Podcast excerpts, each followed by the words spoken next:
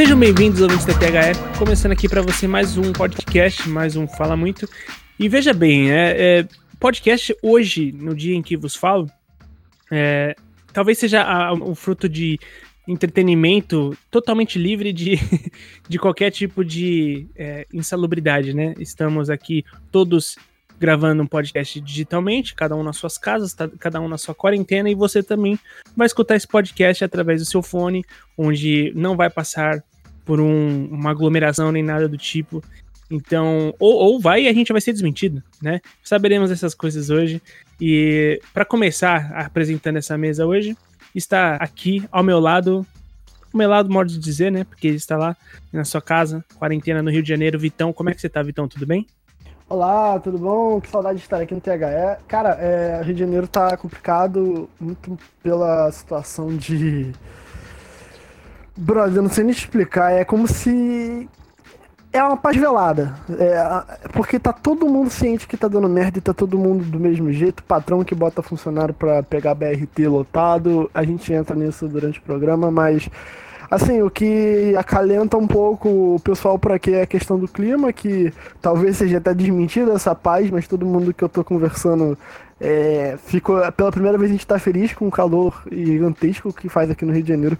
Mas é. Futebol como diria o, o, o, infectologista que foi até o Big Brother Brasil noticiar os participantes, o futebol acabou. E falando em Big Brother, espero que quando esse programa sair, o Pyong tenha sido eliminado. Cara, no último programa eu já, eu já falei, não assisto e já cansei de Big Brother. E eu não tô com nenhum preconceito para quem Pela assiste. primeira vez eu estou assistindo, eu tô, eu tô novo no rolê. Cara, assim, sério, preconceito zero com quem assiste. É só que tipo, é o tipo de coisa que você já ouve tanto falar que eu já nem. Eu, eu sei das coisas sem nem assistir. É muito doido isso. É, bom, e aqui com a gente também, na sua própria quarentena, do outro lado de São Paulo, está conosco o nosso querido advogado, tudo bom, André, Antônio. Já, eu ia falar Andrônio, direto, direto eu falo Andrônio. Andrônio Antade, tudo bem, Antônio? Tudo bom, é a mistura de Antônio com drone, né? É... Sou, sou um ciborgue aqui. É... Não, tô, tô, tranquilo, né? Bem triste aí com essa situação uh, mundial. A gente pode falar oficialmente que é pandemia e que está impactando diretamente na vida eh, de praticamente todas as pessoas no mundo, né? É, especialmente nos grandes centros, de grandes aglomerações. E como o Vitor disse, uh, acabou com o futebol, mas não na Rússia. A Rússia continua, viu? Por incrível que pareça. Inclu é, inclusive teve jogo hoje do Zenit e a torcida gritou: vamos todos morrer durante o jogo. A sensibilidade russa. A sensibilidade russa ela é ímpar. Mas, enfim, o futebol que realmente interessa, convenhamos, parou. E teremos que so sobreviver né, sem tanto entretenimento. E acho que a gente vai talvez aguçar um senso de comunidade, né? Que que ficar em casa o máximo possível é, na verdade, evitar que esse vírus se propague. Quer dizer, esperamos que isso aumente, né? Esperamos que isso aumente. Vamos, eu, te, eu, tentei vamos... levar a sua fala a sério, eu juro que eu tentei. Eu sei, eu tô... é, é que... mas é, não custa nada acreditar, né, que isso pode acontecer. Eu acho que quando pessoas importantes, assim, o, o, o, o empregador e tudo mais, começar a pegar, eu acho que ele vai entender o que tá acontecendo. E ele vai se conscientizar de que é, só mesmo realmente quem precisa trabalhar de fato aqui tem que se expor, e, porque não dá para parar 100% tudo, senão a gente não, também não. Aí começa a ter problema de abastecimento e tudo mais. Só que o, o, quem pode trabalhar de casa, quem tem né, pessoas uh, da, da, da zona de risco, ali, da, da faixa etária de risco, ou de condições de saúde que aumentam a chance de, de morte, eu acho que você tem que ter, botar a mão na consciência e evitar é, a circulação dessas pessoas. Mas, mas vamos, vamos, vamos, discutir bastante isso. Vamos sim, a gente vai discutir é, com uma pessoa que está super inteirada no assunto. A gente convidou um amigo, um parceiro nosso aqui da escola, Lauro Otsuka. Ele é médico, ele está é, totalmente por dentro do assunto do coronavírus, ele atua na linha de frente, tanto do sistema privado quanto no SUS. E, primeiramente, é, Lauro, como é que tá as coisas, é, o cenário no seu dia a dia? E, e você, cara, porque trabalhar na linha de frente e, se bem me lembro, você tem, você tem criança pequena em casa, né, cara? Como é que tá você lidar com tudo isso ao mesmo tempo? Seja muito bem-vindo e, por favor, conta um pouco pra gente, cara. É, tudo bem aí, pessoal do THE? Muito obrigado pelo convite. É, Para mim é, é muito legal estar aqui com vocês, tentando trazer o que tem de mais científico e fidedigno na área para pro, pro, pro, os ouvintes de vocês, né? Importante fidedignidade, viu, gente? Porque o que tem de fake news por aí também, né, meu? Perfeito, perfeito. A gente está inundado de fake news, então tem que tomar um pouco de cuidado. A gente pode até falar um pouco mais disso mais para frente, né? Então, eu estou na linha de frente. Na verdade, todos os médicos têm um maior, um maior contato vão ter um maior contato, vão estar mais expostos a esse vírus, que, que não deve ser levado como brincadeira, né? Acho que todo mundo já está acompanhando o que está acontecendo no mundo. Eu especificamente se você me pergunta como é que eu tô, eu fico um pouco apreensivo, porque eu tenho. O problema não são nem, nem são meus filhos, que são pequeno, pequenos. Eu fico um pouco é, com peso na consciência, porque eu tenho. Meus pais já são idosos, né? Eu tenho um pai assim, uhum. com 73 anos, uma mãe com 75 anos, um é diabético, outro tem pressão alta, e são pessoas de extremo do, do, grupo de risco, né? Que podem Sim. ter problemas graves. Então eu estou evitando ao máximo, eu tô até em eu tô isolado deles. Eu não estou mais me encontrando com eles por para não ter esse risco, né? Mas é Perfeito. é uma a situação no Brasil ela, ela ainda está começando, né? Uhum. É, a, gente, a gente vive um momento muito importante que é o começo da, da epidemia aqui no nosso país. Ela já, ela já é uma pandemia, um negócio mundial. E o grande problema do, do, coronavírus é que ele é um vírus que ele é como a gripe, ele se dissemina muito fácil de um para outro. Uhum. E, e, ele, ele pode gerar um, casos graves e casos até que levam à morte, né? O medo, o grande medo, qual que é o pânico que tem no mundo a respeito disso? É, os casos sobem numa, numa pessoal fala em progressão geométrica. O que, que, é isso? Não é um que vira dois, que vira três, que vira quatro. É um que vira dois, que vira quatro, oito, dezesseis, trinta e dois, sobe de uma maneira muito grande. E, consequentemente, Sim. atinge o pessoal de risco. É muita gente grave. Quem é grave precisa ficar internado em UTI, precisa ficar respirando através de respirador. E a questão, pela velocidade de, de, de, com que aparece, a gente, o sistema de saúde não dá conta de absorver isso daí. A gente não tem leito suficiente para internar internar todo mundo e aí começam a vir, a vir as mortes, né? É, os, é o caso que está acontecendo hoje na, lá na, na, Itália. O pessoal deu uma que é, não seguiu direito as restrições, achou que era um resfriadinho comum e hoje tem está acontecendo bastante mortes, o sistema está todo saturado, não tem leito para internar. É, daqui a pouco eu comento um pouco mais sobre isso. Perfeito, é, eu acho que já é uma, uma boa uma boa ideia para quem nos ouve, né? Que tenho certeza, hoje em dia é impossível que você não esteja informado, que você não esteja sendo bombardeado o tempo todo sobre o coronavírus. E, cara, não tem que ser diferente. É, então, eu fiz a apresentação do pessoal aqui da mesa. Eu sou o Henrique Woods. Vamos soltar aquela vinheta. O programa vai começar.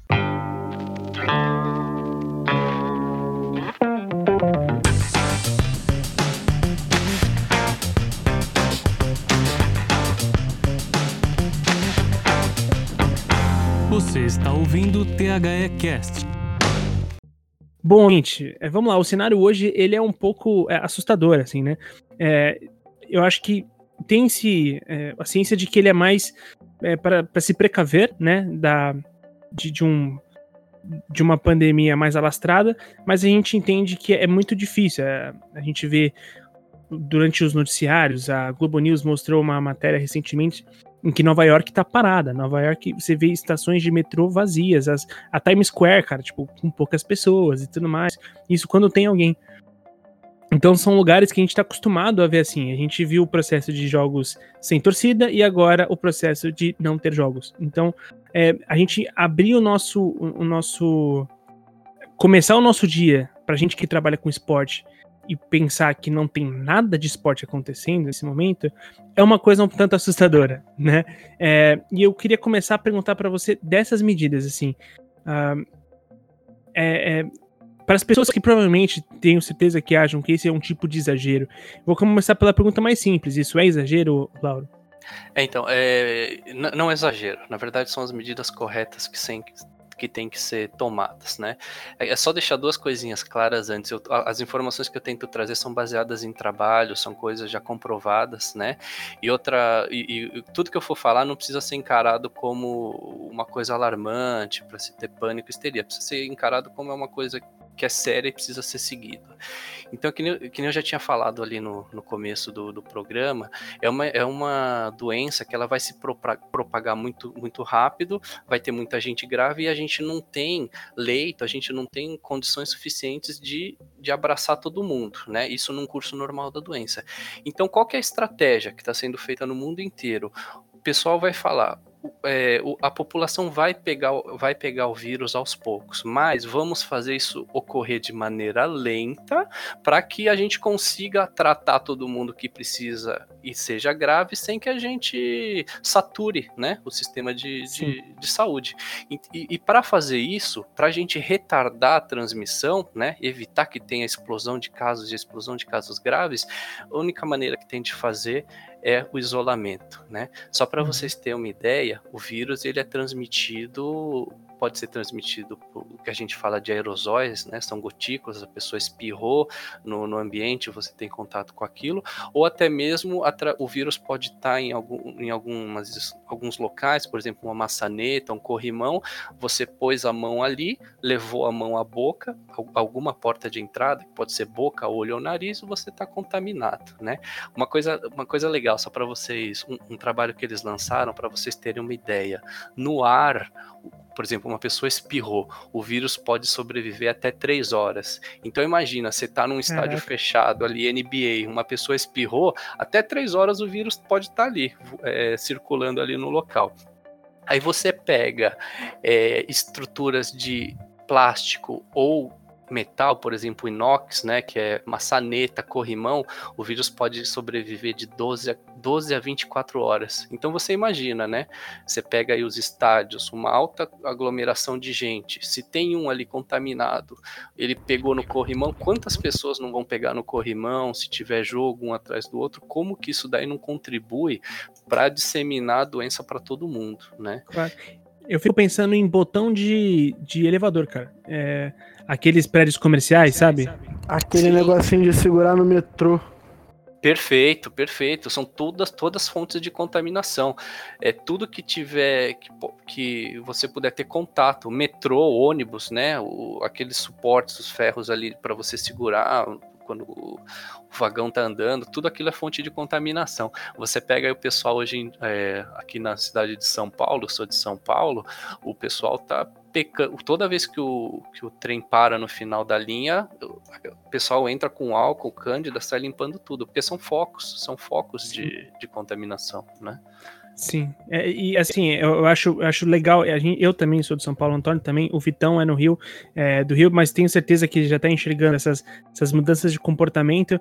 É, eu, né, é, eventualmente eu acabo tendo que pegar um metrô. Hoje oficializamos a, a operação só é, home office e tudo mais, e é muito difícil a gente, o tempo todo que eu tô, estava no metrô, eu não quero pegar no, no, no, nos ferros, assim. Eu tento eu dou uma de Michael Jackson, assim, me inclinando para frente, para quando o, meu, o, trem freia, porque eu não vou pegar no ferro.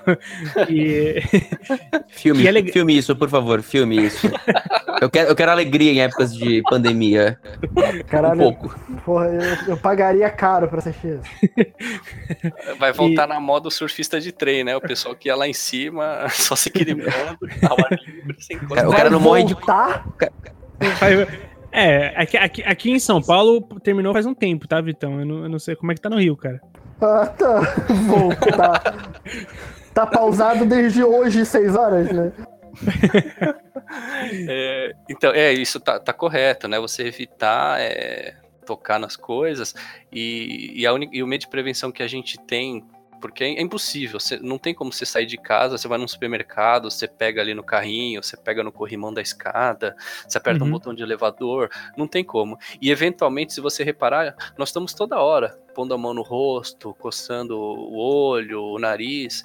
Então, por isso que o pessoal bate na tecla do tal do álcool gel e de lavar as mãos, né? Você tá Sim. na rua, você não tem torneira, não tem água e sabão toda hora, então é álcool gel encostou em alguma coisa, álcool gel antes de, de tocar no rosto, e isso gera, gera até o que está acontecendo aqui em São Paulo, que é a falta do álcool gel, né? A procura incessante do pessoal, a loucura atrás do álcool gel. Eu ia te fazer uma pergunta. Desculpa, Vitão, manda lá. Eu tô monopolizando, manda lá. Não, é, doutor, o senhor, o senhor, nossa, eu fiquei bem. É, o assunto é não, é sério, eu fico. Não sou tão velho assim. O assunto é sério, eu fico até um cara mais formal. É, só para deixar bem elucidado, você já deixou claro na sua fala, mas é importante, eu acredito que seja importante bater nessa tecla.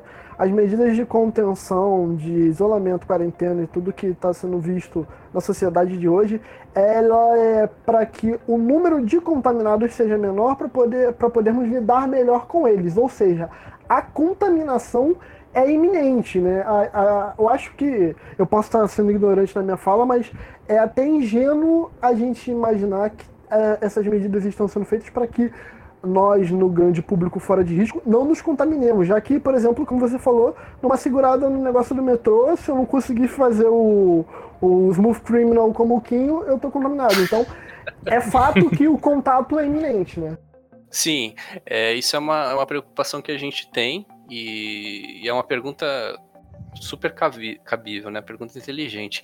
Porque tem gente que fala, ah, eu vou ficar em casa para não pegar. O vírus ele vai estar tá circulando aí por um bom tempo, né? E eventualmente a grande maioria vai acabar sendo contaminada. É como uma gripe. É muito difícil você passar um ano, um inverno sem pegar uma gripe, né? Uhum. É, uma coisa legal para vocês terem ideia também, saiu publicado hoje no, se eu não me engano, foi no Lancet, é um jornal é uma fonte confiável de informação da parte médica, né? Eles viram que até 80% do, dos casos, eles não são sintomáticos, que a gente fala. A pessoa pega o vírus, tem uma coisa muito leve ali, tem uns espirros. Uma coriza só? Uma coriza, e ele acaba não, não desenvolvendo a doença. A pessoa nem sabe que pegou, mas ele teve contato com o coronavírus, ficou imune, normalmente são jovens, e mas essas pessoas, esses 80% de casos que não aparecem, eles são responsáveis por contaminar quase 70% dos casos graves, né? É Mesmo após a sua imunização? A, a pessoa que se torna autoimune, ela continua como um vetor? Ela pode continuar. Ela, a pessoa pode carregar o, o vírus é, por quase, eles acreditam, duas a três semanas sem desenvolver os, os sintomas, né? Ela pode ainda estar tá, tá transmitindo. Por isso que eles falam, né? Vocês viram, acho que o pessoal que volta de viagem, eles ficam 30 dias isolados. O pessoal que está com coronavírus é para ficar em casa 30 dias, porque é, até um período que eles acreditam de uns 21 dias, mais ou menos, é, você pode ainda transmitir isso daí, né? Caramba, e, e isso eu imagino que torne tudo tão mais difícil, porque você não tem como rastrear, né? Sim, perfeitamente. São os casos ocultos, né? Desculpa, não foi no Lancet, saiu na Science, né? Que é uma das grandes revistas aí científicas. E o dado correto é esse aqui: 86% das infecções não são diagnosticadas. 79% das transmissões, então, acontece a partir desse pessoal aí que tá com o vírus, mas não tá sintomático. Por isso a importância de ficar em casa, evitar o contato com o pessoal mais velho, para você não ser um vetor, você não levar o vírus para as outras pessoas. Perfeito. É, eu, eu tô uma dúvida. É, é, eu sei que o vírus vai circular e não tem jeito, mas uhum. tem alguma previsão, por exemplo, alguma, alguma, uh, alguma análise de quanto tempo que as pessoas vão adquirir imunidade de fato ao vírus? Porque tem as pessoas que são jovens e não tem nenhum problema, uhum. mas a população em si tem alguma perspectiva de quanto tempo é, a gente vai poder conviver com esse vírus é, mais tranquilamente, sem ele é, levar tanta gente a óbito. Óbvio, são feitos aqui, realmente tem diversos problemas de saúde que são agravados uh, pelo, por esse vírus. Perfeito. É, o que a gente tem são dados baseados no que já aconteceu na China, que hoje eles estão passando por esse período de, de que está caindo o número de casos, eles estão saindo da, da, fase de surto, né? Então, assim, para você ter uma ideia, eu tenho algumas perspectivas. É, o que ocorreria hoje na cidade de São Paulo, que é, hoje é o lugar onde tem mais casos no, no Brasil, também é uma, uma, das cidades mais populosas que a gente tem. E o, como seria o, o quadro se, se, as medidas de contenção não fossem feitas, né? Se, se, se, a, se a disseminação se espalhasse de uma maneira sem contenção. Eles acreditam que mais ou menos com, de três a quatro semanas teriam mais, mais ou menos 1.500 casos e que por volta de três meses poderia chegar até 30 mil casos, né? É, Então você imagina que com três meses, a gente ficar três meses aqui tendo que ficar em quarentena, tendo que suspender esporte, e, e você imagina 30 mil casos, é, eles falam que até uns 20% podem ficar graves. Imagina a quantidade de gente que iria ficar grave e iria precisar de leito de, de hospital, né? Sim. É, só para vocês terem uma ideia de, leito, de tamanho, de magnitude, você pega aqui o Hospital das Clínicas de São Paulo, nosso maior hospital. Eles destinaram o 11 andar lá do hospital deles só eles fizeram uma UTI só para o coronavírus. Ele, coronavírus. Eles estão esperando. Eles têm 75 leitos. É Meu pouco. Deus. 75 leitos é pouco. Imagina 30 mil Nossa. contaminados. E aí, se, se digamos, 5% ficar, ficar grave, você já superlotou totalmente os leitos. E mais um agravante: quem fica grave precisa ser entubado, que a gente fala. Ele, para sobreviver, ele precisa ficar respirando através de máquinas, de respiradores. E a média que a pessoa fica internada, fica entubada, são três semanas. Então você imagina, se ocupou 75 leitos, leitos que vão ficar três semanas É.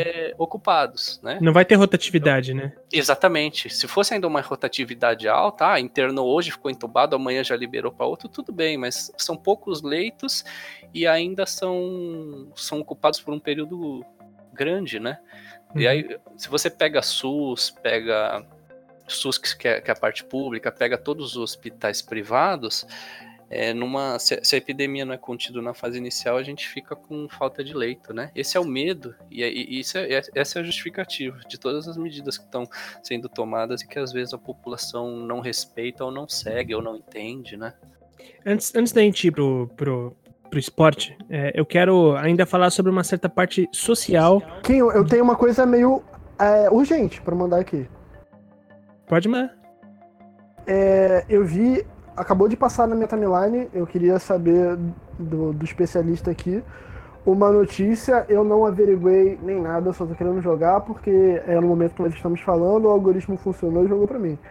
É, da revista Fórum é quem replica essa notícia, dizendo que a China alegou estar num caminho de desenvolver uma vacina e disse já ter testado. Você tem informação sobre isso? E assim, é, todas as previsões corre- correspondentes à vacina alegavam um tempo muito grande. Então, quanto você acha saudável a gente, vamos dizer, se empolgar com esse tipo de notícia?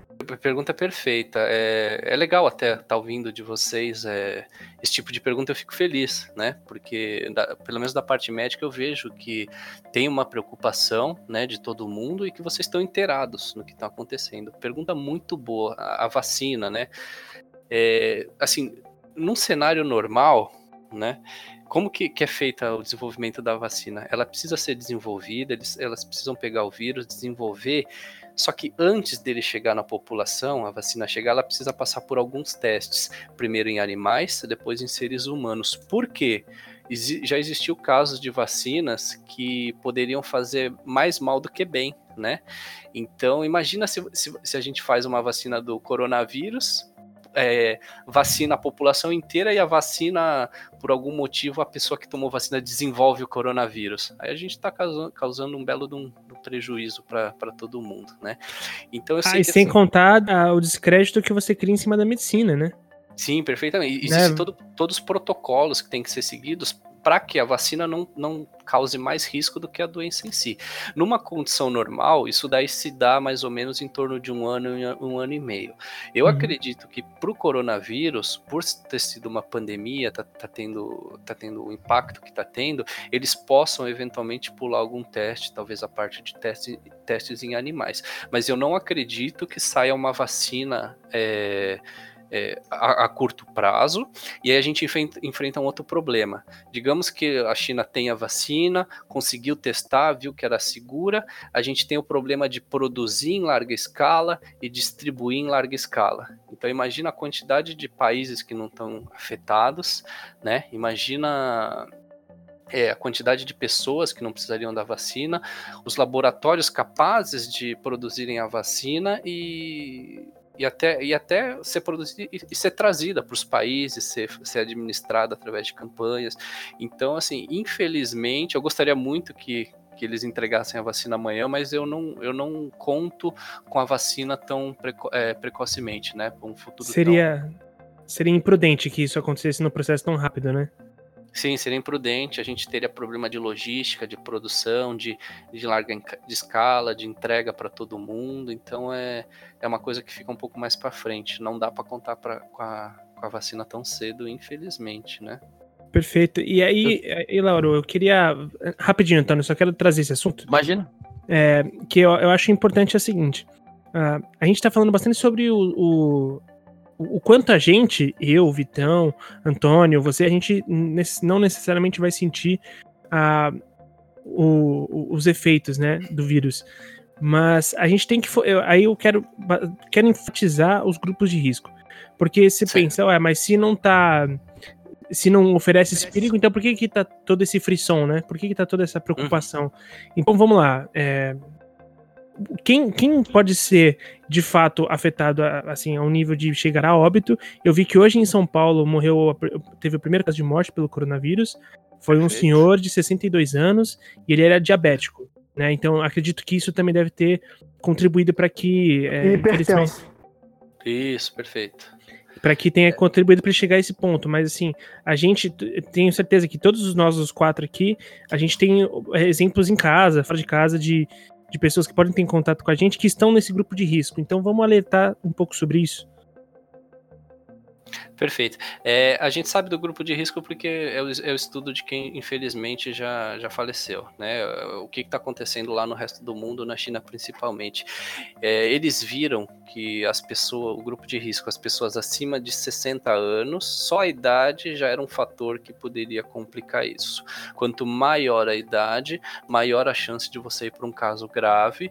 E, obviamente, a pessoa, quanto mais velha, ela tem uma imunidade mais baixa e e o corpo responde de uma maneira maneira diferente, né? Ela já não tem aquela capacidade de recuperação, então vai a óbito. Quando você chega a 70, 80 anos, o, o óbito ele, ele já ele aumenta muito, as taxas são muito altas, né? Além uhum. disso, é, é o que vocês estavam comentando. É, são pessoas que têm problema na imunidade e, e, algumas doenças podem causar isso. Eles viram que que tinha que estava tendo mais óbito em quem tinha pressão alta, que é a hiper, hipertensão, e quem tinha diabetes, né? Que são, são, que são fatores agravantes. Então você pega hoje o, o óbito que nós tivemos em São Paulo.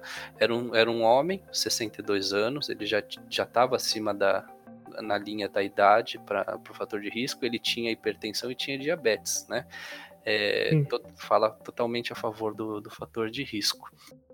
E e, e, além disso, algumas doenças que podem também diminuir a capacidade de defesa do corpo, né? O, o pessoal que tem câncer, que faz quimioterapia, as leucemias. Se eu, se eu, não me engano, teve até um técnico de 21 anos ali na Europa que ele treinava um time. Na Espanha.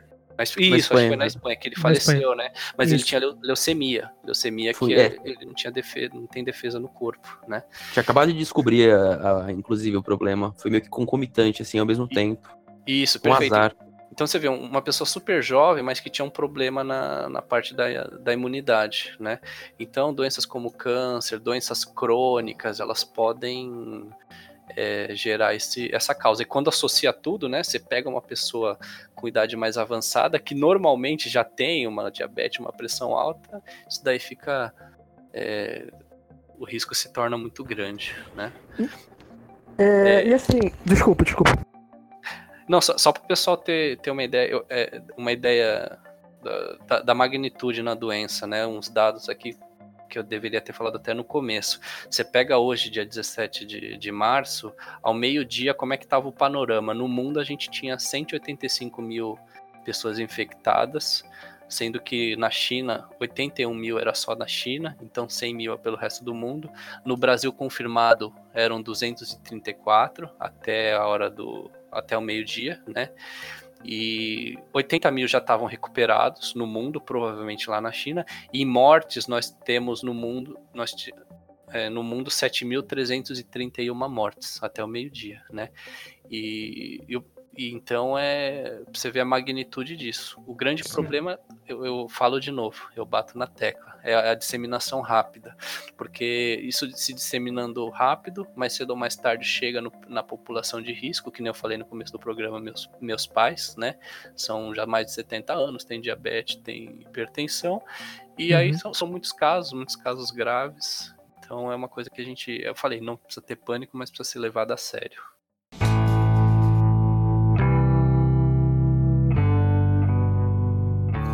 A gente tem essa noção de, de grupo, mas acho importante a gente até segmentar é, parcelas que possam estar inclusos nisso. Eu vou até dar exemplos próximos, mas, por exemplo, um jovem de 30 anos, 25, 30 anos, que é uma pessoa que, na teoria, estaria dentro da sua melhor faculdade de saúde e tudo mais, é, mas que fuma, por exemplo, tem um problema, é adicto de qualquer, não só cigarro, mas qualquer outra droga que envolva carburação, que seja.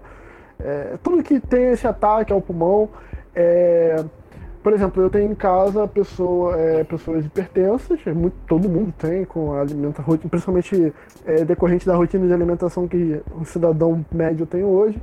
É, eu tenho uma pessoa em casa que ela passou por uma quimioterapia. Ela não está atualmente em quimioterapia, mas ela é, passou por esse processo. Hoje já está naquele período que eu, infelizmente, não vou saber o nome, você deve saber melhor que eu, aquele período de cinco anos ali posterior ao tratamento, que você tem aquele sobreaviso. Então eu queria saber, existem segmentos nesse, nesses grupos? Porque assim, nós sabemos que pessoas com problema pulmonar estão no grupo de risco. Agora, o jovem que fuma também, a pessoa que tem esse combo de doenças, como por exemplo a hipertensão e diabetes. Agora, o hipertenso propriamente dito, que é uma grande parcela, a pessoa num tratamento de câncer, a pessoa pós-tratamento. Como ficam esses subgrupos que eu, eu não vejo tanto, tanta elucidação sobre eles? Perfeito, perfeito. É, não, não, existem estudos específicos falando desse, desse, desse segmento, desse, dessa da população, né? Então o que eu posso falar aqui é baseado um, um pouco em, na, na, minha opinião pessoal, né? Então que eu acredito o seguinte, pessoal, por exemplo, um jovem que você falou no caso do jovem fumar, com certeza ele já tem uma um, um pulmão não tão sadio quanto uma pessoa que não fuma. Eu acho tem que, uma propensão, né? Isso, eu acho que evento, se por qualquer infortúnio, qualquer problema, digamos que na, na, na época que ele contraiu o coronavírus, ele estava por uma baixa imunidade, por qualquer problema. Se ele vai por uma, uma um caso grave, se ele se torna um caso grave, que ele precisa ir para UTI, que ele fica entubado em respirador, com certeza ele tem uma chance menor. É, desculpa te interromper, que é uma pergunta que, que faltou a mim também. Né? Esses grupos dos que eu citei, claro. é, desculpa, me perdoa ter te interrompido, Sim. mas eu me faltou essa, esse, esse insight de falar. Esses grupos, é, você começou a falar, eu pensei, eles são mais. É, se chegar no nível grave, eles estão mais complicados? Ou uma pessoa que participa desse grupo de risco, ao ter contato com o vírus, já é automaticamente um problema? Ou existe chance dessa pessoa ter essa, essa leve gripe, como outras parcelas têm? Desculpa ter te interrompido, por favor.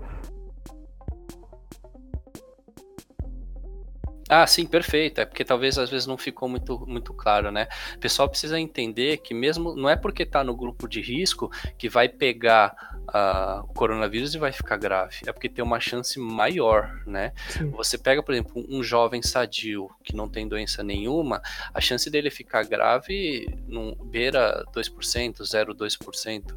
Eu não lembro exatamente a, a porcentagem, mas aí você pega uma pessoa com 60 anos, ela já te, pode ter até 20% de chance de ficar grave. Então a porcentagem da, da probabilidade da pessoa ficar é, ficar num caso de gravidade é maior, né? Por isso que precisa to, é, tomar cuidado. Mas não, existem qualquer país, você pega o país da China, você pega país, os países europeus, tem muitos idosos que eles que estão na faixa de risco, eles pegam a doença, mas não desenvolvem o, o, a forma grave, né? Graças a Deus, porque também se fosse todo mundo, a gente estava perdido, não tinha muito o que fazer, né? Mas o, o, que eu falo assim, esse pessoal aí que está no grupo de risco ou no grupo nesse grupo mais intermediário, se evolui para uma, uma, uma fase grave, né? É, tem uma chance maior de, de ter complicação ou não sobreviver. Por exemplo, no caso de um fumante, e aí que nem eu, é, eu falando a minha opinião, isso daí não é nada oficial, porque eu não, não tenho trabalho publicado é sobre isso até que eu tenha até o momento que eu tenha conhecimento, né? Um fumante, se ele ficar numa forma grave, pode ser que ele sobreviva, mas será que ele não vai ficar com alguma sequela pulmonar por conta disso, porque ele já não tinha um pulmão tão sadio? Então, então são populações que a gente fica tem que tomar um certo cuidado, né? Para não ter contato e, e torcer para não ter forma grave, né? Só quanto à quimioterapia que, e acho que todas essas doenças que abaixam essa potencialidade da pessoa. É, e outra coisa, é, me perdoa aqui se eu estou indo muito além, que eu estou tentando trazer dúvidas que eu tive contato no meu ciclo. A questão de medicamentos que teoricamente aumentem essa, essa imunidade, a vitamina C, a. Como é que é o nome? Acho que é albumina, no caso, não lembro certo o nome. É, sim, a bumida é uma, é uma, proteína, vitamina C é um antioxidante, mas infelizmente não tem nada que possa. O pessoal, especificamente da quimioterapia, é, a, a quimioterapia ela é exatamente para tentar destruir células de câncer, né? Então ela, ela acaba é, pessoa fica num déficit imunitário muito grande. Infelizmente, não tem muita coisa que você possa fazer para voltar uh, na imunidade. O pessoal que está em vigência de quimioterapia, né? O que, que é isso? O pessoal que está fazendo quimioterapia nesse, nesse momento é um grupo altíssimo de risco. É um grupo que pode pegar o coronavírus, que pode desenvolver uma forma grave e pode evoluir para um, eventualmente até para um óbito, né?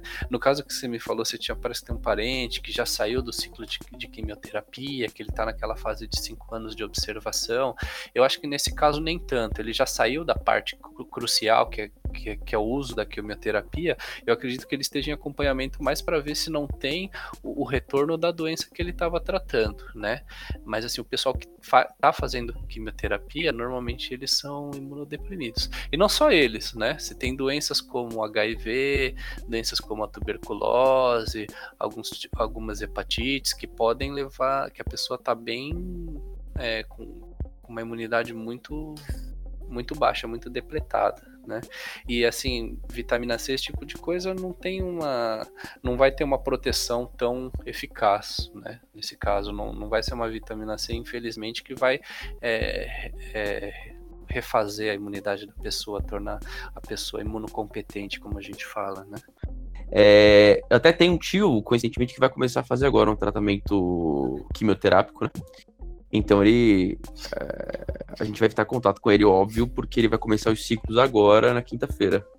De, de quimioterapia. É um, é um momento ruim, mas é o que tem que fazer, senão né, a outra doença toma conta. Perfeito. É, o, o, é, o Lauro tinha falado da questão do pulmão. Eu vi que, é, é óbvio, o principal, a principal preocupação é porque é um, é um vírus, é né, um processo é, infeccioso que destrói né, o tecido pulmonar.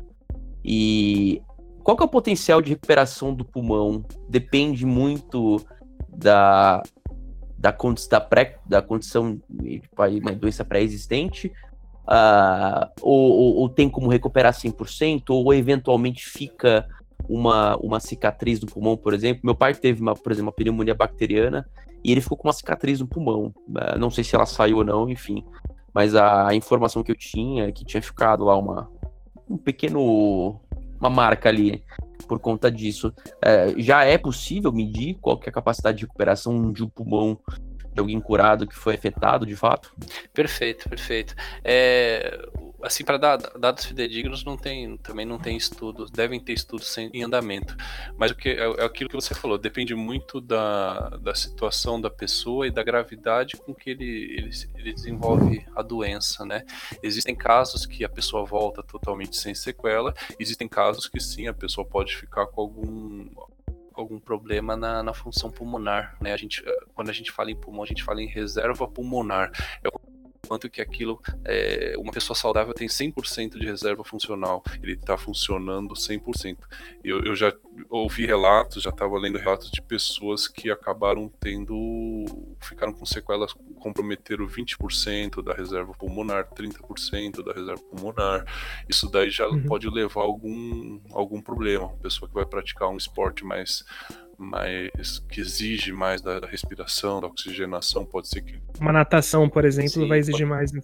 Sim, pode ser que ele sinta um pouco, mas também está relacionado à faixa de risco e às comorbidades, né? Porque assim, sim. só para vocês entenderem, é, são dois mecanismos que podem lesar o pulmão.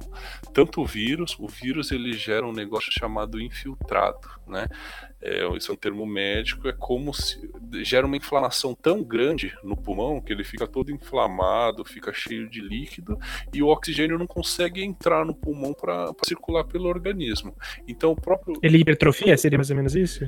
É uma, no, no hipertrofia é uma coisa é do momento. É como se você tivesse ali o, se, uma membrana por onde passa oxigênio, de repente alaga tudo, fica cheio de água e o oxigênio não consegue passar, né?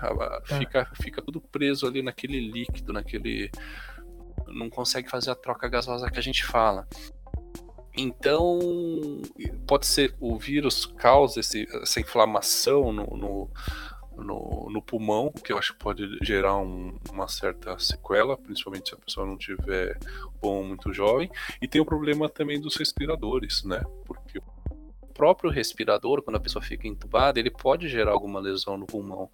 É o que a gente sabe, o que eu tenho conhecimento é que o pessoal que fica grave, eles vão para os respiradores e precisa ser colocada uma pressão grande para que ele injeta o, o, o, oxigênio numa pressão grande para que o, para que o oxigênio consiga vencer toda esse, essa inflamação, esse líquido e entrar na, na circulação, né, para ir para os órgãos. E essa pressão muito grande pode lesar, pode lesar o pulmão, né? É, que é a questão do barotrauma. E aí você, por exemplo, você pega, por exemplo, um, uma pessoa mais idosa, 60, 70 anos, ela, ou uma pessoa fumante, ela não tem um pulmão jovem que nem o nosso. O pulmão dela. Eu fiquei pensando aqui, Lauro, é, desculpa até te interromper, que eu acredito que seja um grupo de risco também. As pessoas que são acometidas pela bronquite, né? É, é, é um tipo. É também um grupo de risco, porque se a gente pegar em, em grandes cidades, em que o nível de, de, de, poluição é muito alto, você tem um número relevante dessas pessoas. Sim, eu acredito que bronquite um pouco menos, viu? Eu não ficaria muito preocupado com tá. a questão da, da bronquite, né? Mas Entendi. e é se alternando. O, o, pulmão de um velho ele não tem muita elasticidade, né? Então, por exemplo, você pega um pulmão de, do jovem, você põe ar em alta pressão, ele aguenta, ele vai enchendo que nem uma bexiga, segura, e você consegue fazer a oxigenação do paciente. Um pulmão velho não, ele já não tem elasticidade, ele é mais duro, então você começa a injetar ar, aquele negócio não, não enche, né? Não ventila direito, vai, vai causando a pressão vai causando dano no pulmão, então pode sim, pode ter sequela no, no pulmão. Já tem alguns relatos disso. Perfeito. É, antes de entrar na parte de esportes, por assim dizer, eu, eu, acho bem interessante. Eu não abro mão dessa parte de conscientização, dessa parte científica, porque é, a gente vive uma era de pós-verdade, onde cada um cria a sua verdade, cada um cria recebe suas notícias no WhatsApp e escolhe em que acreditar, e não sempre é a verdade. Então, é, eu acho bem interessante que a gente faça isso. E o, o Vitão falou, né, do, do, trabalhador que é forçado a pegar o busão lá no Rio de Janeiro. Cara, hoje eu, eu postei, eu publiquei uma thread no Twitter. É, sim, eu estava muito. É, cara, estava muito indignado com o que aconteceu. É, minha mãe, ela tem 60 anos e ela, ela foi é, obrigada praticamente a ir trabalhar, a, a pegar metrô, a ficar horas e horas em transporte público e tudo mais. E é, eu, pelo que eu vi, o espaço gelado, o espaço frio de ar-condicionado gera com que fique mais seco e, e, o ambiente gelado faz com que o, o vírus espalhe ainda com mais facilidade. É, é por aí, não é? É, então, eles têm, têm até a esperança, né? Tem muita gente falando nisso. Ah, o Brasil é um país quente, pode ser que o vírus não se comporte como no, nos outros, nos outros países, né? É bem por aí, uhum. porque a gente sabe que pelo menos as gripes, quando tá, é, é, o, o, clima tá mais frio, você tem um aumento Isso daí todo mundo sabe, é o dia a dia. Você tem um aumento de, da quantidade de gripes. Mas o fato é não só o frio em si, né? Mas é porque o pessoal fica enclausurado. Todo mundo se entra numa Sim. sala, fecha janelas, o ar fica mais seco, é, isso propicia eventualmente a entrada do vírus no organismo. E no Brasil a gente ainda não não, não dá para ter uma certeza, né? O pessoal fala, ah, não, uhum. aqui o clima é quente, não vai, não vai se alastrar. Eu acho é difícil falar, né? É dia após dia Sim. a gente aguardar o que está acontecendo. O que a gente vê é que mesmo o Rio de Janeiro, né, um lugar é extremamente quente, já tem casos, o vírus já está se alastrando, né? É, então, e, e onde eu queria chegar é exatamente o seguinte, é, porque eu, eu já vi dezenas de, de, relatos de pessoas eh, dos quais eu não concordo, das pessoas que minimizam esse tipo de, de situação. Porque se a gente for parar para pensar, a gente já citou aqui diversos grupos de risco. Temos aqui, eu fiz uma pesquisa agora, é, o, pela última, a última pesquisa do IBGE que eu encontrei, se aproxima 25 milhões de idosos no Brasil. É, então, olha o número desse grupo de risco. É, e, e aí, se a gente for pegar mais pessoas que fazem tratamento quimioterápico, mais pessoas que já têm alguma condição pulmonar, alguma, algum problema no, no sistema respiratório e tudo mais, mas a gente só vai ampliando esse tipo. Obviamente, né? A gente bem soube de você que não é o caso de, de que a, o, a letalidade é tão alta, a gente já, já tem visto esse tipo de coisa. Mas o medo que eu tenho também, Laura, é o seguinte: ah, você não vai morrer, pode vir trabalhar. Assim, é, tá, eu posso não morrer, mas além de eu poder ser vetor para tantas pessoas que sim podem correr um risco mais sério, me parece que a preocupação social só, se, só, só vem ao caso quando é risco de letalidade. Ninguém se preocupa com um possível futuro problema respiratório, ninguém se preocupa com um possível futuro, uh, futura complicação uh, de, como você bem falou, dos 20% de, de, de funcionamento do seu pulmão. Cara, é, a sociedade tem que se preocupar com meus 20% do meu pulmão. É, eu, eu, assim, não, eu não aceito que não se preocupe. Então, é, é um momento em que eu não quero que seja um, um seja algo apocalíptico, mas assim, é, eu me incomodo muito com essa, é, essa esse lance de tipo, ah, todo mundo quer ficar em casa porque já são Nutella. Esse tipo de, de, de depoimento muito me incomoda. E, e eu acho que é, é legal ouvir de um médico, assim, se parecer. Então, eu não sei se você pode contribuir com alguma coisa, porque eu realmente me incomodo, cara. Não, é, é total. Esse, esse depoimento de que é frescura, de que, que eu vou sair, que eu não tô do, no grupo de risco, primeiro é egoísta, depois é inconsequente, né? Uhum. É, porque assim, você pega país, os países que conseguiram controlar bem a infecção, que são é, Taiwan, Hong Kong, Malásia, são países que tomaram medidas rápidas, né? Eles isolaram a população, eles monitoravam através de aplicativo, é, quem saísse na rua tomava multa. Então você pega esses países, eles têm uma, duas mortes, né? Mas também são países pequenos, são mais fáceis de você de você controlar isso. No Brasil, infelizmente, tem um grupo que ainda acha que, que não está levando tão a sério né, a, a situação. E o correto é, é é, esse é feito o que está sendo feito, né? Você pega aqui no estado de, de São Paulo, o pessoal já suspendeu os eventos públicos, é, teatro, cinema, os jogos começaram com, com os estádios fechados, agora eles, eles já não já estão suspendendo os campeonatos. E nessa fase que a gente está, ainda, ainda tem pouco, poucos casos, né?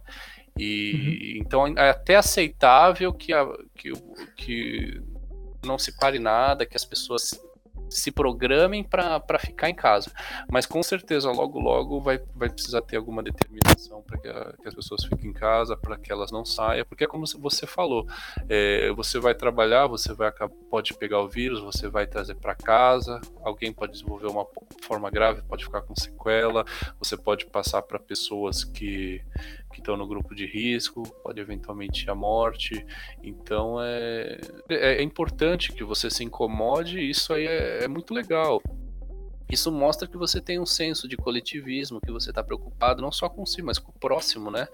É, a questão é essa, é não, não pegar é, ou pegar, evitar que tenha, que se espalhe, que você leve isso pro para os grupos de risco, que sugere sequela no, no pessoal, né? Eu fico, uhum. eu fico até um pouco. Eu tenho um pouco de, de pé atrás ali com o governo federal, porque eu acho que em certas questões eles estão demorando um pouco, né? É, nós somos o. Todos os países da América Latina já fecharam fronteira, o Brasil até ontem estava com as fronteiras abertas, acho que hoje eles estão cogitando já fechar fronteira. Uhum. Então, precisa. O exemplo tem que vir lá de cima, né? Tem que ter, tem que ter essas. Claro. E, e, que nem eu falei, logo, logo, agora está no começo. Nós estamos bem no começo da, da, da pandemia aqui no, na população da, da, da, disseminação do vírus. Nas próximas duas, três, quatro semanas é que vai ter bastante, bastante gente contaminada, o vírus vai estar circulando de uma maneira geral. é ser... o período que a gente vai ver o pico? Seria isso? Provavelmente. Provavelmente em 3, 4 semanas, quando o controle não funciona, é que você tem caso, bastante caso aparecendo, né? Mas assim, o pico pico máximo é difícil de prever. Você pega a Itália é. hoje, eles já estão há um tempo com, com o coronavírus. Eu acho que já chegou, tá quase em duas mil mortes lá, e eles não estão nem no pico, né? Não para de crescer. Não para de crescer. É, existe a possibilidade de um melhor dos mundos em que o platô se apresente de forma mais rápida? O platô. Não, é difícil. Normalmente ela. Você tem um gráfico, pena que não posso, não tem como mostrar aqui, tem um gráfico que ele está mostrando a evolução durante o mundo. O Brasil está tá na mesma na curva, na mesma ascendência de Estados Unidos, Itália, França, Espanha. Então, é Isso é muito, né? É, é bastante. Para baixar o para diminuir o platô que existe é quando você é, diminui a velocidade de infecção e você tem que foi aqueles países que eu citei antes, né? Que é, aí você consegue lidar com tudo. Com, com tudo. Só para contextualizar, o que é o platô, Lauro? O platô é, é, é a, a, curva, né? Ela funciona como se fosse um, a letra U invertida, né? De ponta uhum. cabeça. É, a, a contaminação ela começa com um caso, vai subindo, então é, é uma a curva ela vai subindo, a, a, a, tal da curva de Gauss, né? Que eu não sei se todo, todos os ouvintes vão saber o que é uma curva de Gauss, mas ela vai subindo, crescendo, andando para o lado e subindo, andando para o lado e subindo. Ela chega num pico lá em cima. É uma escada, é um desenho de uma escada. Como se fosse um desenho de uma escada, mas é uma linha, né? Não tem, não é, não tem os degraus. É uma escada, ela vai subindo, é, ela vai aumentando a inclinação, quase chegando a ficar vertical, aí ela chega no pico, é quando a gente tem a máxima contaminação, já contaminou todo mundo que podia, e aí, aí a curva começa a cair, que é quando as pessoas já começam a ficar imunes, quando é, o vírus já tem já está em menor circulação, as contaminações são menores, né? Então esse platô é uhum. é difícil de você de você ter ideia, né? A China demorou quase três meses para chegar nisso daí.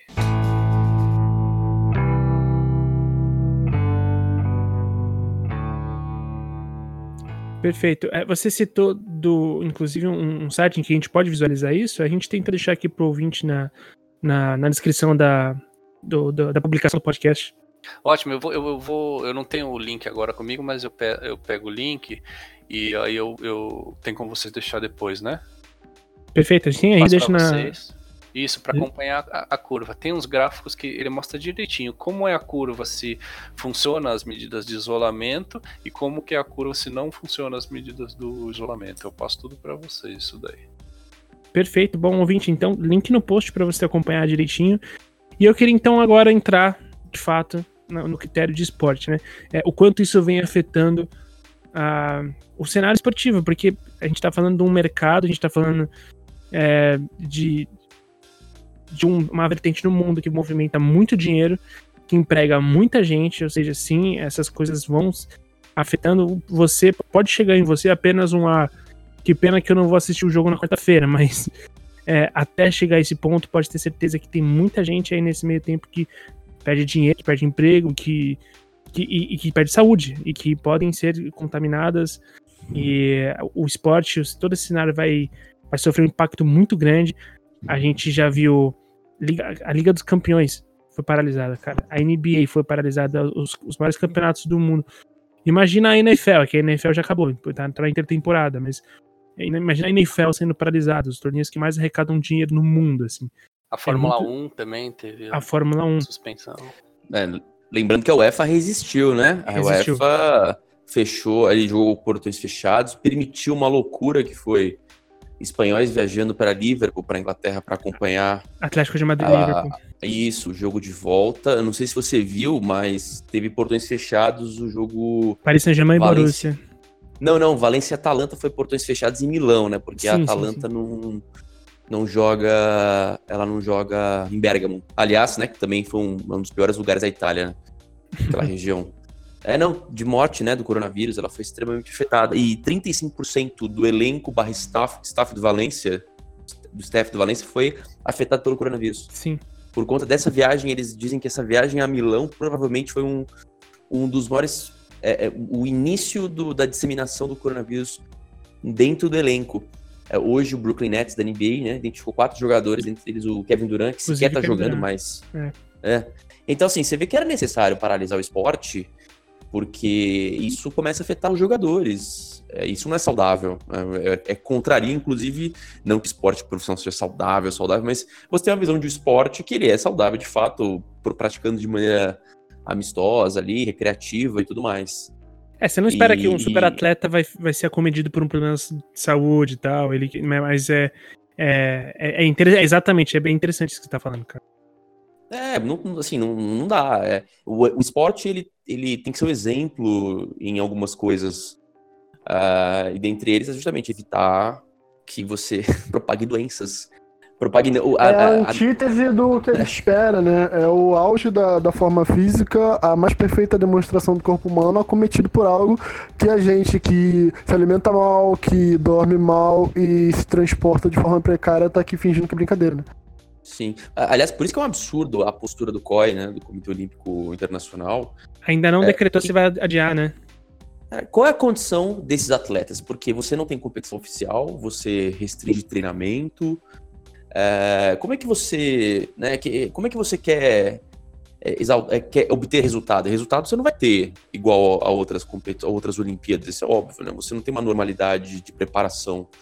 Então, assim, tudo bem, você pode ter um, um Jogos Olímpicos para comemorar o fim da pandemia, você pode, mas você sabe que você vai ter que relativizar todos os, os tempos, os resultados, e você não vai ter a, a, busca pela excelência na performance daqueles atletas que se prepararam durante um ciclo olímpico, e ali no final do ciclo olímpico você tem né, um, um, um, um obstáculo que eu acho que vale a pena você às vezes segurar, né? bota para o final do ano, faz um, um outro cronograma, e de, aí depois no próximo, no próximo ciclo você acaba encaixando de novo o calendário, né? Afinal, são quatro anos.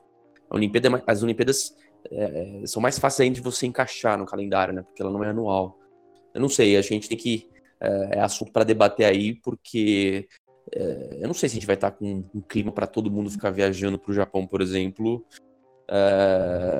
podendo de novo ter ali um surto, não sei, lá na frente, né? Porque a gente sabe que o Laura até pode comentar, mas não é porque você tem uma contenção da pandemia que o vírus vai deixar de circular por aí, né? Exato. É, e... Não sei se em junho, julho vai estar isso ainda, né? Já, tipo, 100% livre para que tudo ocorra naturalmente. É, então, e até por isso que eu ia perguntar, porque a, a, o, o cenário apresenta hoje um tanto incerto. A gente fica realmente sem saber. O, a gente não tem como fazer muitos planos, né? A gente tem que esperar e ver como é que vai ser o andamento das coisas. E é por isso que eu ia perguntar para você, Lauro, se a, a classe médica ela já. É, se ela estimou algum tipo de. algum prazo, assim, ó. É, é prudente que vocês cancelem por tanto tempo é, eventos esportivos. É, e no caso do Antônio, faz todo sentido, ah, as Olimpíadas não vai acontecer mês que vem, só acontece. É, mas, mas de qualquer forma, como é que esses atletas se preparam para isso, né? É, mesmo que vocês olhem o, o treinamento, a preparação, o ciclo olímpico desse atleta apenas em esportes que são individuais, cara, primeiro você exclui aí, sei lá, quantas por cento dos esportes da Olimpíada, e mesmo assim você ainda tem. Esse cara não vai atrapalhar sozinho no meio de um, uh, de um campo onde só ele vai ter. Não é assim que funciona, né? Tem algum tipo de, de parecer da classe médica sobre esse tipo de coisa, cara? É, é muito difícil, né? Dizer quanto tempo que, que vai durar uma pandemia. O, a gente sabe que no, no, exemplo da China, começou ali no, em meados de, de janeiro e veio até março, né? Agora que está começando a decair o, os casos. Então, pelo menos três meses, a gente vai ter a, a, a, o vírus circulando nos países, né? Você pega, por exemplo, o Brasil. Brasil, a gente tem os primeiros casos agora em março abril, maio, provavelmente até junho a gente vai ter um aumento desses casos e a partir de junho que vai estar tá caindo tudo. Então, por, por, por prudência, é, eu acho até correto, o pessoal tá até jogando tudo pro ano que vem, né? Você pega aí a, os campeonatos aqui na América, você pega lá na Europa, eles estão adiando tudo, prorrogando tudo lá pro, pro, pro, ano que vem, porque não dá para se ter uma certeza exata. A gente sabe, mas com certeza antes de 3, 4 meses ainda é arriscado, né? Perfeito. E eu uh, acho legal que você começou a citar em janeiro. A gente separou aqui uma uma uma linha do tempo, né, Lauro, sobre os eventos que começaram a ser adiados a partir disso no, no, no esporte como o, o foco começou em Wuhan, né, na China. É... É, urgente, urgente, urgente, G1. China autoriza teste em humanos para a vacina. Aí, ó, perfeito. Lembra que a gente tinha falado que talvez. É... Desculpa quem aqui. Não, imagina. É, tá certo. Show de bola. É, lembra que talvez que tem todos aqueles protocolos, né? Desenvolve vacina, testa em animal, teste humano. É que nem eu falei, pode ser que eles pulem alguma etapa. Vamos é um caso de emergência, é um caso de urgência mundial. Vamos pular a etapa no, no, nos animais, vamos direto para o ser humano, mas ainda vai ter essa etapa no ser humano. Eles vão ter que testar, é, provavelmente vão ser voluntários, vão ter que ver os resultados, acompanhar e depois disso é, programar produção em larga escala, distribuição, ver quais laboratórios no mundo são capazes de produzir isso, né? Mas é. é mas já é uma, uma, boa notícia, né? Já. É uma boa notícia. Em curto prazo, mas também acredito que é, no caso do Brasil especificamente, a gente vai passar pelo pico da, da do coronavírus e ainda a vacina não vai ter, che é, ter é. chegado aqui no, pra gente. E eu te faço um pedido na edição, bota um som de plantão pra cada vez que eu falo, tô me sentindo muito um repórter. Pode, desculpa. Aliás, bota o segundo, porque acabou de morrer a segunda pessoa. Eita, caraca. Eita, é, no Rio de Janeiro, um paciente de 69 anos que estava no quadro de risco, lá no grupo de risco, porque tinha diversos problemas de saúde já. Caramba. É, mas era normal, né? A gente já sabia que isso é, acontecia. É, era, era no...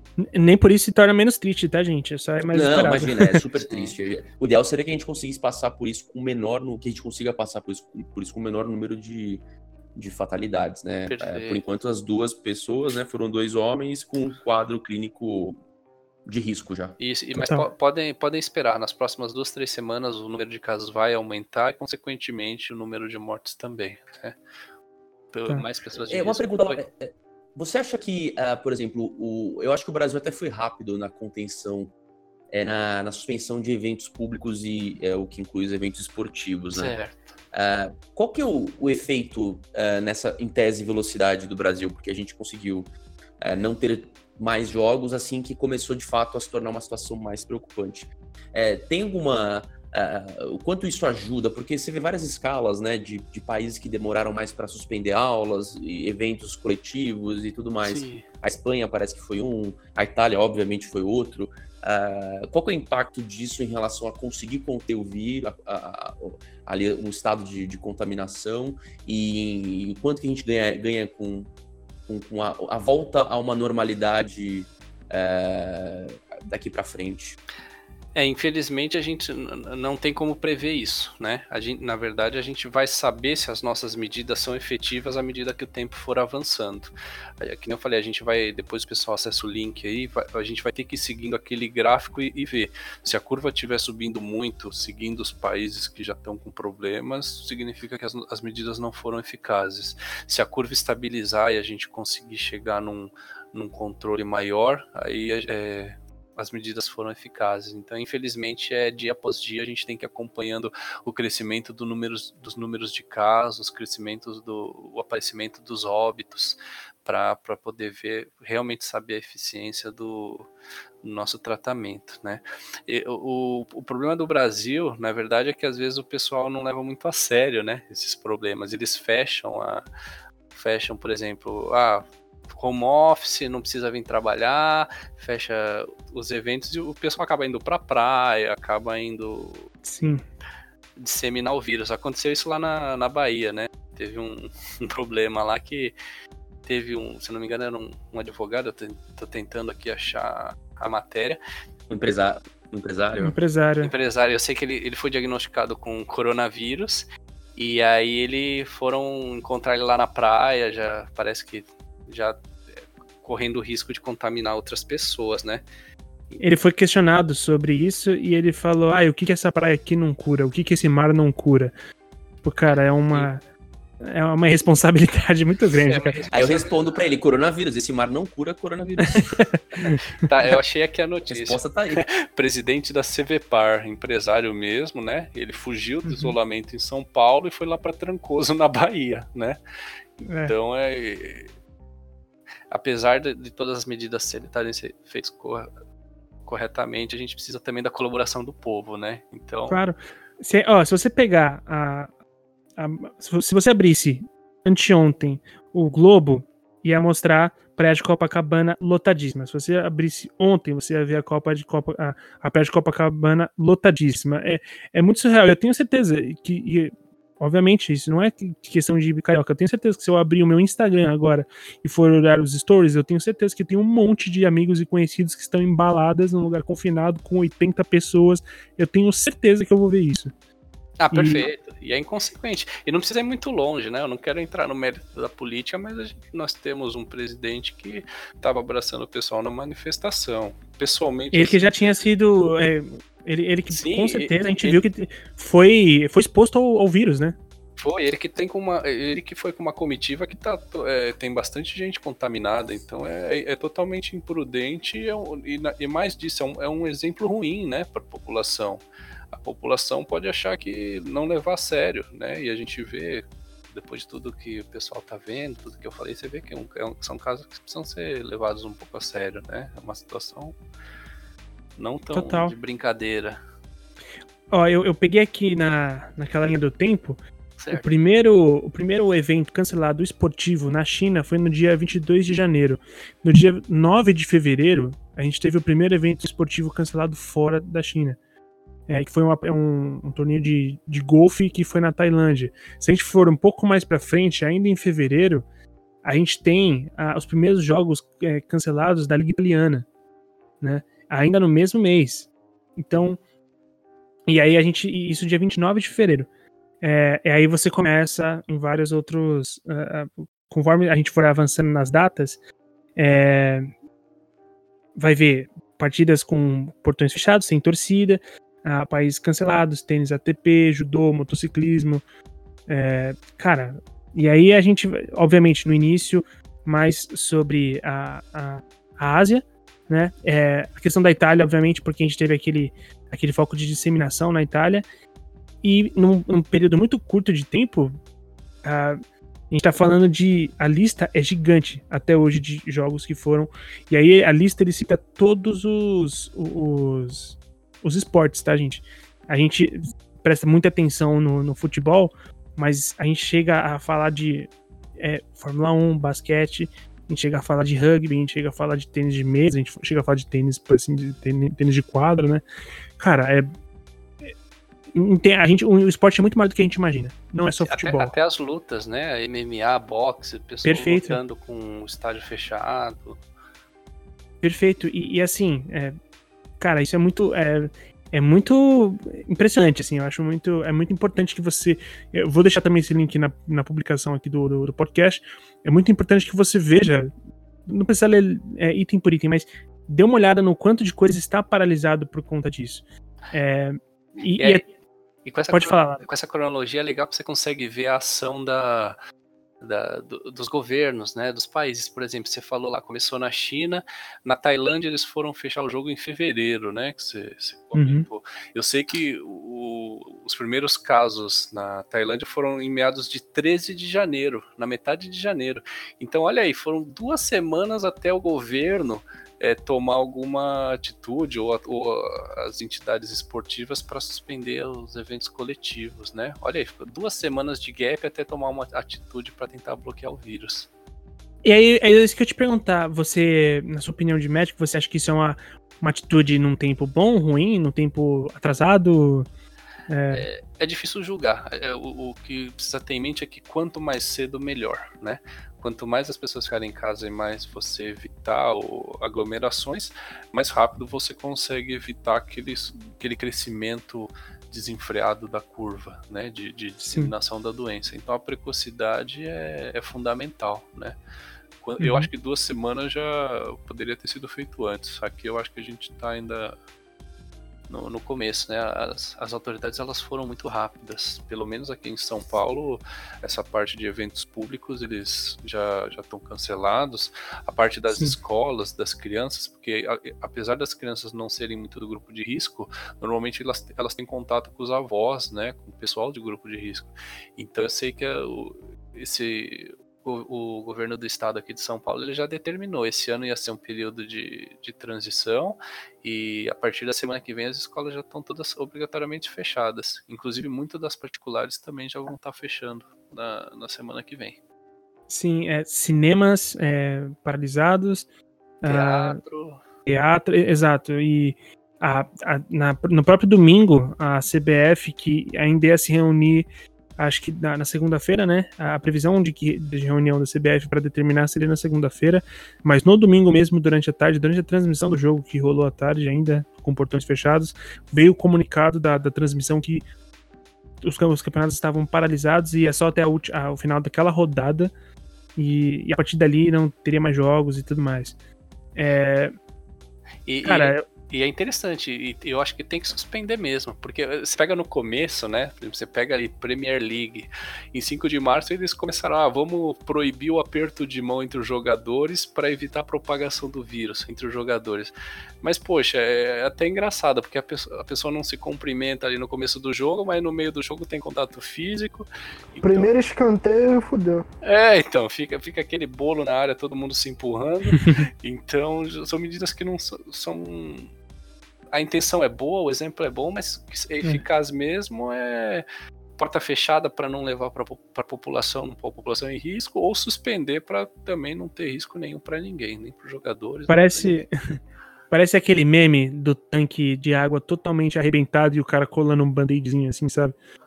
No, no, tanque, assim, tipo, deixa, deixa, deixa, deixa, eu remediar isso aqui. Tipo, cara, isso é tampar o sol com a peneira. Isso não. Você é, cumprimentar com o cotovelo não vai adiantar nada. É exatamente isso. Não no meio de uma partida de futebol, pelo amor de Deus. É. Perfeito. A gente vai encaminhando aqui para o final dessa gravação. Antônio Vitão. É, só entrou no meme, tem um vídeo também de uma senhora falando sobre as prevenções ao coronavírus. Ela tá lendo um manifesto, alguma coisa do tipo.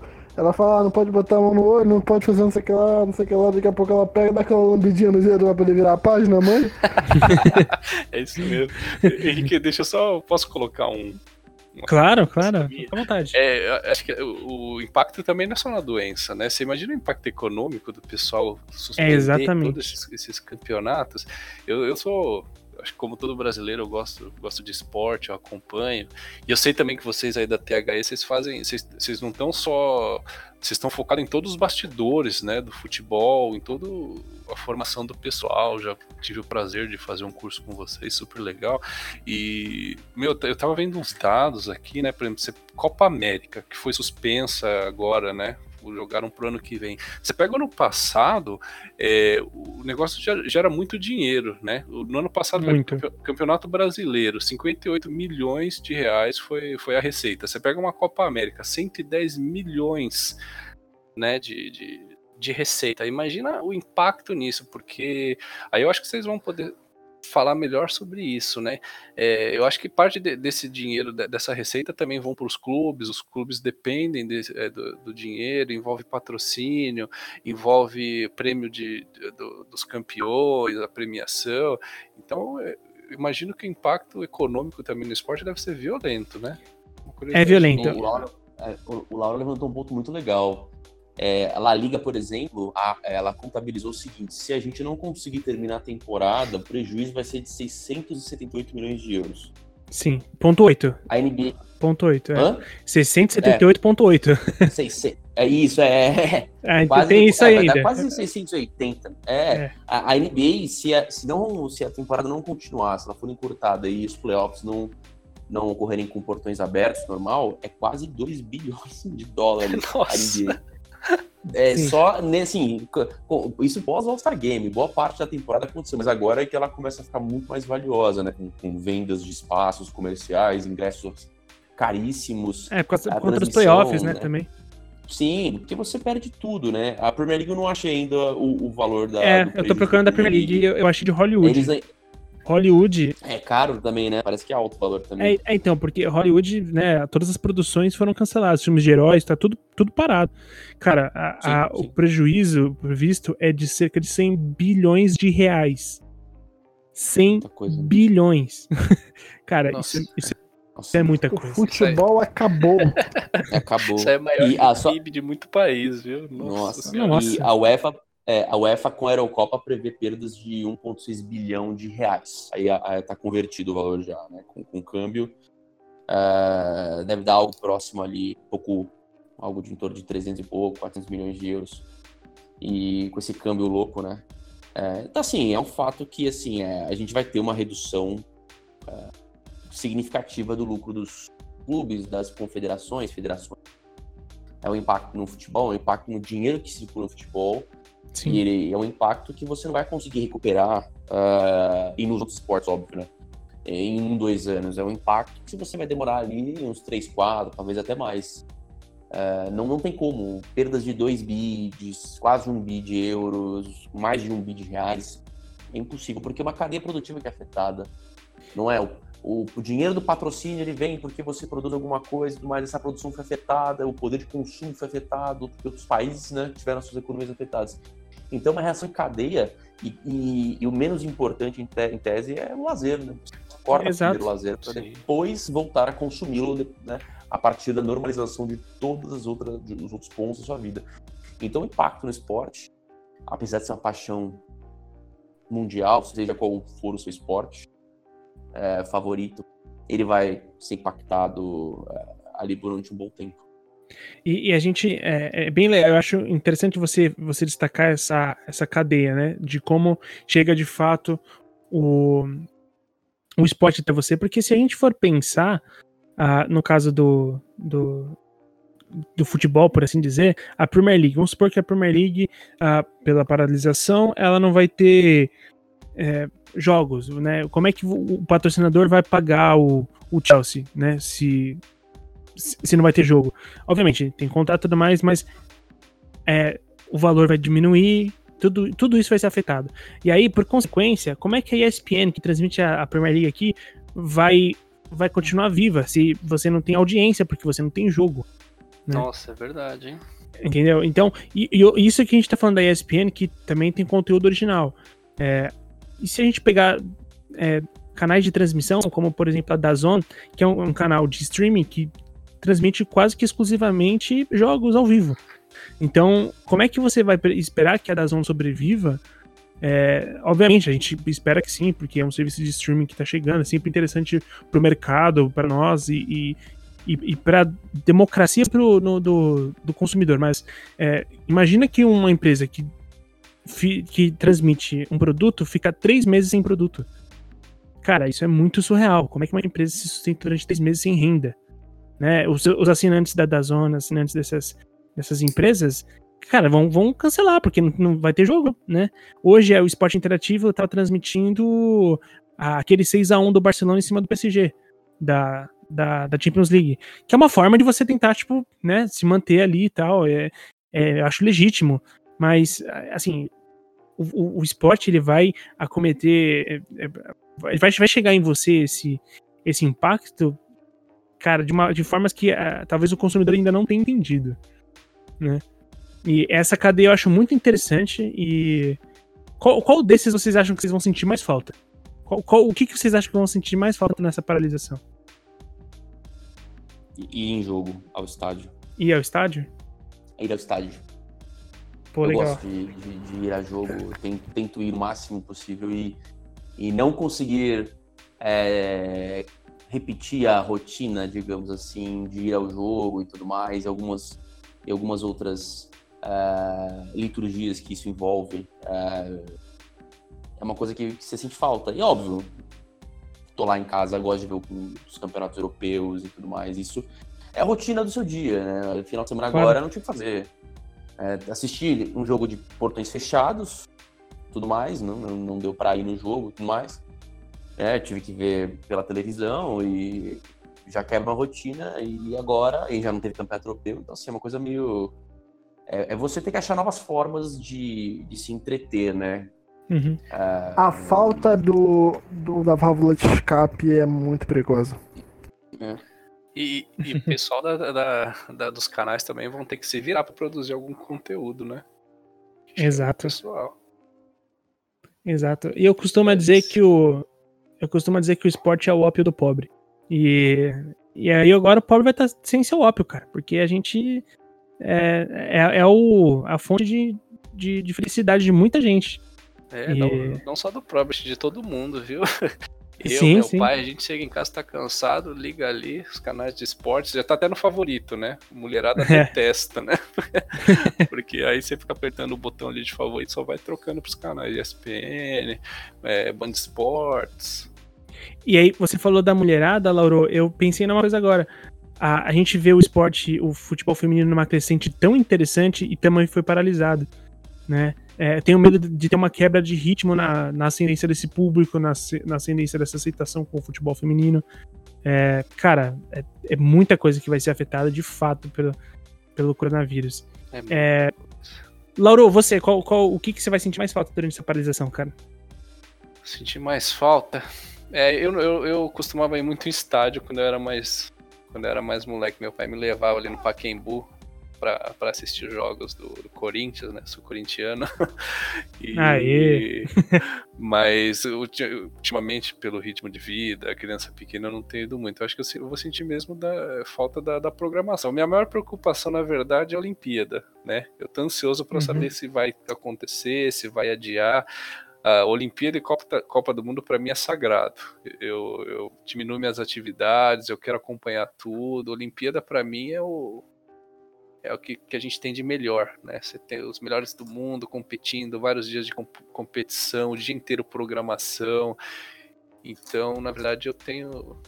Eu, se suspender, com certeza vai ser a, a, a parte das Olimpíadas. Uma coisa que vai, vai doer no coração. Vai doer.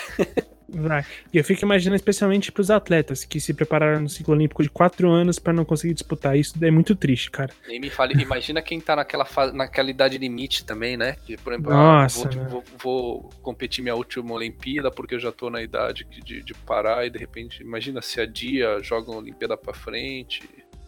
É. Isso daí atrapalha até o. Que, que, que se for adiado por um ano, imagina o quanto que ele não vai perder na parte de preparação, na parte do próprio do, do envelhecimento, né? Exato, perfeito, exatamente isso. E você, Vitão? Cara, falando no âmbito geral, é... e ainda analisando o que nós vivemos no, na sociedade do novo, né? Na questão do, do entretenimento mais recente, da nova moda, do novo filme, do, da nova música. E a partir desse, desse ponto de vista, a gente engloba o futebol, tendo vista que todo jogo é, é algo novo, não é uma repetição, não é uma reexibição. E isso gera na gente um, um conceito de suportar o que não nos agrada baseado no novo. Ou seja, é aquela pessoa que encara a semana sabendo que no domingo vai ver seu time. A pessoa que encara um mês difícil sabendo que no mês que vem estreia o filme favorito da pessoa entendeu? E sem o abastecimento dessa novidade, é, eu, tenho, eu entendo que vão existir dois caminhos para o ser humano: a adaptação a contemplar o que já é existente, ou seja, pegar filmes já, que já você não conhece, pegar livro que você não conhece, só que isso vai de encontro algo que é uma palavra da, do momento, que é o hype, né? Você tá falando do mesmo que todo mundo. Isso não vai existir nesse contexto, porque eu vou estar tá procurando os filmes do meu gosto, o Quinho dos dele, o Lauro dos dele e por aí vai. E a gente não vai estar em uníssono no que a gente está debatendo. Isso talvez mude a nossa forma de consumir e de compartilhar o que consome. Ou uma, uma questão da reclusão mesmo, que a gente já vê muito meme com relação à quarentena, a galera falando que está perturbado com isso. Então eu acho que o que mais vai afetar é essa forma de viver em sintonia com o que a gente consome, já que o que a gente consome é baseado na novidade, a novidade não vai vir. E foi falado aí da questão de mudar o, o, futebol feminino, principalmente. Tem um termo alemão que é o Zeitgeist, me perdoe minha pronúncia péssima, que é o espírito do tempo. É, que é baseado no, na forma. É, o tempo é a imagem que a gente tem de uma era, de uma época que se muda com grandes acontecimentos. Eu acho que essa situação muda totalmente o zeitgeist, muda totalmente o espírito do tempo que a gente está. Haverá a sociedade pré e pós, independente de quantidade de baixas, que tomara que seja o menor possível, independente de é, baque econômico, a sociedade como um todo, após uma situação tão fora do roteiro, tão fora do automático, tende a mudar e o espírito do tempo será outro. Perfeito. Eu, nossa, eu não tenho o que colocar ou tirar dessa fala. É por isso que eu convidei o Vitão. Só achei um tanto tendencioso que quando ele citou os exemplos, não citou Antônio. Achei que foi algo pessoal. Tá? Longe de mim querer ser isqueirinho, mas eu achei que foi pessoal. Haverá o dia que nós iremos competir no TH Show, então eu, eu tá não quero tá estreitar bom, muito. Tá eu não quero estreitar tá muito. E isso porque ele competiu no campo dele lá. O cara é especialista em Premier League. então vamos marcar o desempate, então. Se tá um a um, vamos marcar o desempate, viu? então. Vamos desempatar esse bagulho, então. Cara, o, cara, o, cara tra o cara trabalhava no, no, no Chelsea Brasil, cara. Pô. Nação Blue, você me respeite. Nação é. Blue, ali, ó. Eu tô tão orgulhoso da fala que eu falei Vai ter o... pra gerar isso e acontecer. Obrigado, velho. Por... Quinho, é, faz acontecer, eu não sou mais teu amigo. Vai ter que ter o desempate. O desafio tá lançado. Hein?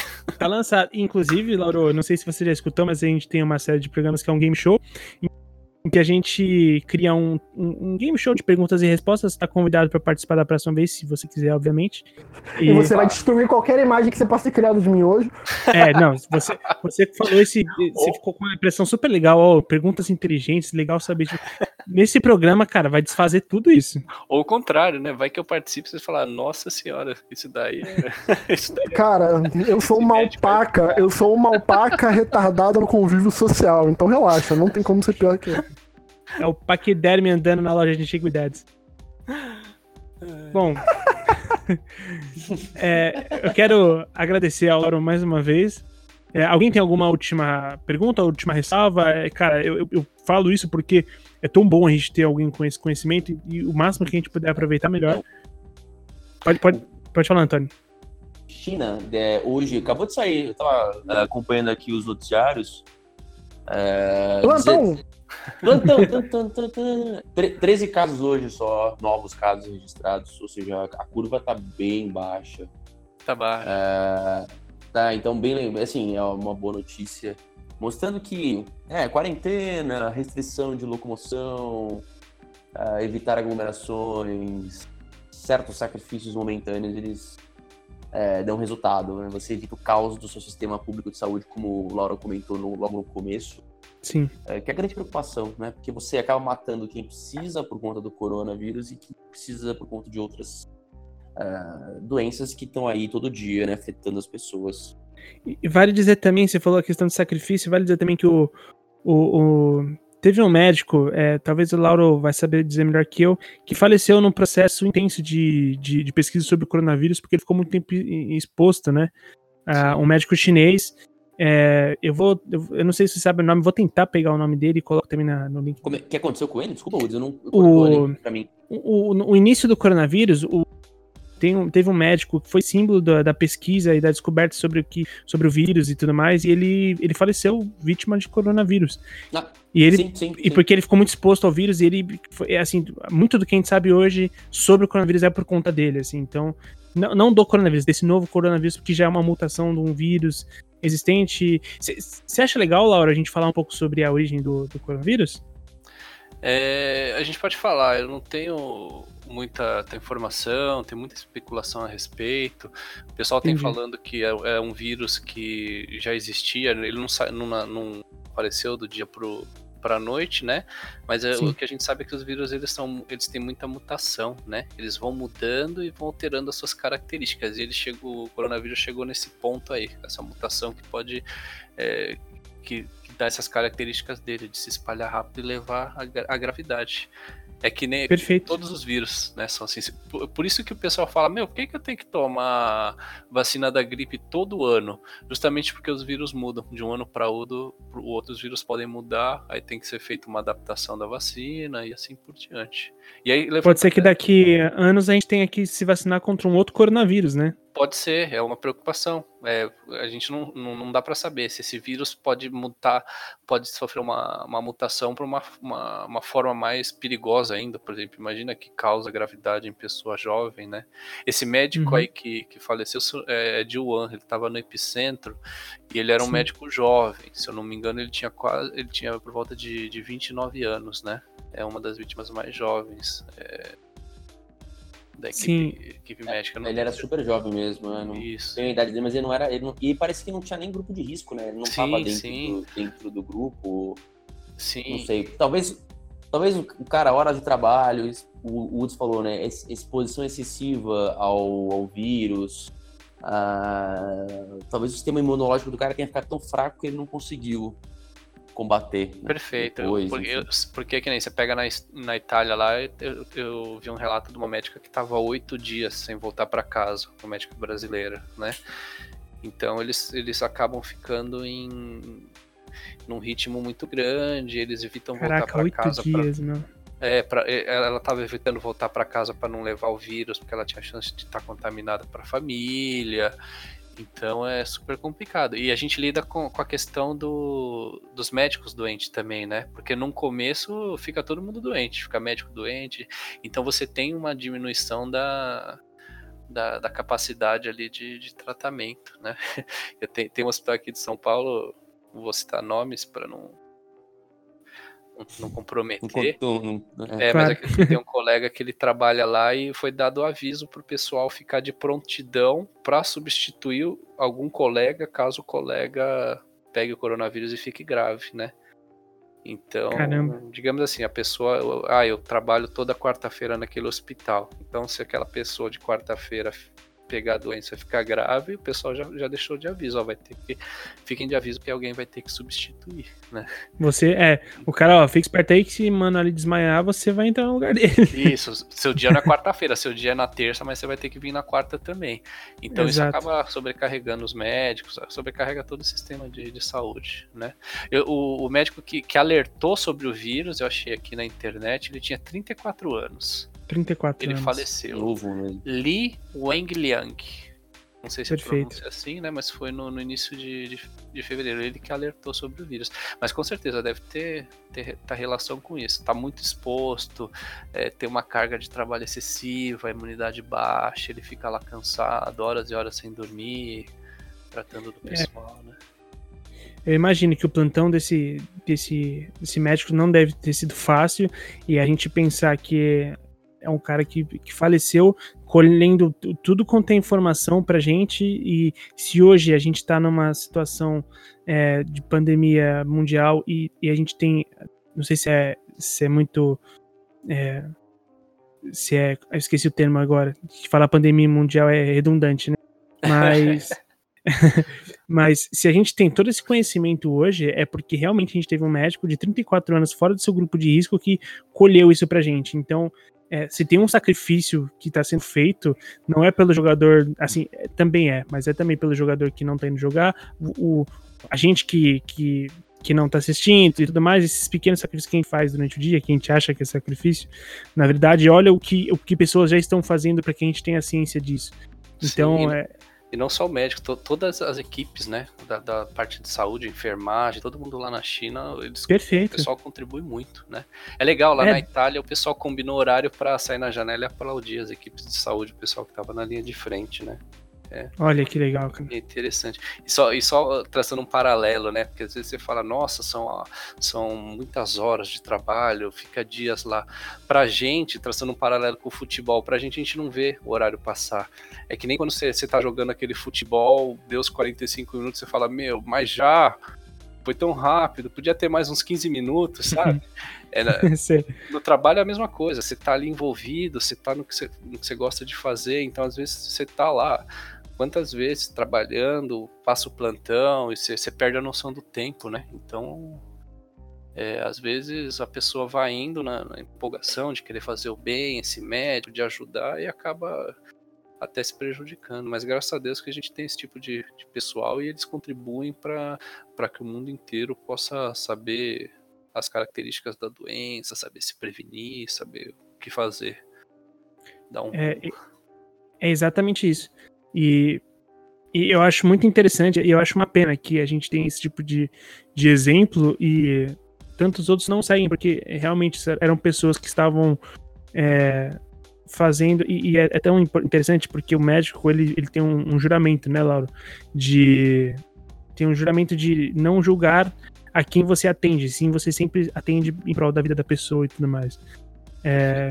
Fazer o bem sem olhar a quem, né? Tem um tal do juramento de pró, hipócrita. parte do princípio, né? Estamos é. aqui, tô aqui para fazer o bem. Então... Exatamente. E, e, e, cara, eu acho que esse exemplo. O, o, as recomendações médicas de um rapaz que se sacrificou dessa forma, acho que é, no mínimo a gente tem que levar a sério. Então era, era, esse, era esse ponto que eu queria chegar. Porque pessoas fizeram isso por nós, assim. Então, com certeza. Se é para fechar com uma mensagem bonitinha, era essa que eu queria deixar. E eu queria só deixar também só as últimas palavras dessa parte aí. É, pessoal, é, como eu falei, não precisa ter pânico, não precisa ter histeria, mas precisa ser tratado com seriedade. A melhor maneira da gente fazer isso é a gente tomar como exemplo os países que já passaram por isso antes da gente, porque a gente está só no começo, e, e, e, ouvir as autoridades competentes, né? É o pessoal ouvir as recomendações. O Ministério da Saúde proibiu é, das pessoas irem no cinema, então não vamos no cinema o Ministério, a Agência Nacional de Saúde, é, pediu para o pessoal ficar em casa, vamos ficar em casa, vamos colaborar. Isso daí não é da, não, não, sai da noite para o dia, isso não sai da cabeça de ninguém. A pessoa acordou, ah, tive uma ideia, vou, vou pedir para ninguém mais ir no jogo de futebol. Isso daí é, é, através de muita gente morreu nos outros países, muita coisa ruim aconteceu para o pessoal aprender que tem que ser feito isso, que é a melhor maneira para a gente controlar isso, né? E pensar que aí a gente que, é, a gente está aqui para um por todos e todos por um, né? É, só, só terminando, não sei se vocês viram a FIFA, ele, é, o, o presidente lá, o Gianni Infantino, hoje ele declarou que queria fazer um fundo para ajudar no coronavírus, né? 10 milhões. Eu vi. Então, 10 milhões, é. Isso, de dólares. Então, meu, tá todo mundo, o mundo ele tá se unindo pra gente vencer isso daí. Não tem porque a gente, nós temos sermos egoístas e não, e não seguirmos a recomendação, né? Então é tá de olho em fonte confiável, pega aí jornal de grande circulação, no, os grandes noticiários, evita um pouco, toma cuidado com o WhatsApp, porque vem muito fake news e, e, e seguir o que tem que seguir, fazer o que tem que ser feito, porque assim a gente consegue sair dessa rápido e sem grandes prejuízos. É isso. Sem, sem curande... sem, desculpa, Wade, sem curandeirismo de corrente de WhatsApp, né? Sim, não, sim. Não, Por favor. Não adianta gargarejo com bosta de cachorro. Isso não vai curar o coronavírus, meus amigos. Faz, faz, eu vi hoje fazer álcool gel caseiro com gel de cabelo e álcool de, de garrafa. É só, só um dado, tá? É o álcool que. Não, é surreal. o álcool que vem do supermercado é 40%, ele não tem efeito comprovado contra o coronavírus. Tem que ser álcool 70%. Então não tem jeito. Tem que comprar álcool gel, tem que. Importante. O que você falou a respeito da de ah, se aconselhar você ficar em casa. Ô, Vitão, eu acho que isso responde sua pergunta que você fez antes do, do, do programa começar, que você falou que, que não sabia se ia ver a sua garota. Isso responde sua pergunta, né? Não. Não? melhor ficar em casa, Vitor. Melhor ficar em casa. Ou eu tenho uma outra solução. É... Vai, mas não volta. Também. Não. Mas assim, o fator. Eu posso estar sendo muito ignorante já, agora. Ó, dê, dê eu posso estar sendo muito ignorante agora, mas assim, o meu pai trabalha todo dia e ele não vai deixar de trabalhar por ser servidor público em contato com muita gente. Tipo, meio que é, é, muita ignorância minha pensar que se for pra dar merda vai dar de qualquer jeito por causa desse fator. Fala que é, fala que é, porque eu, eu tô achando que é. É, não, segue as recomendações, né? A partir do. A gente está na fase inicial, quando provavelmente vai chegar uma hora que o, o governo, as entidades competentes vão falar para ninguém mais sair de casa, não ir trabalhar, e a gente segue, né? Mas tem, sempre tem, tem que estar muito consciente. Eu, por exemplo, minha mãe, eu proibi ela de sair de casa. Qualquer compra que ela vai fazer, ela, ela me manda. Botar um... corrente na perna dela.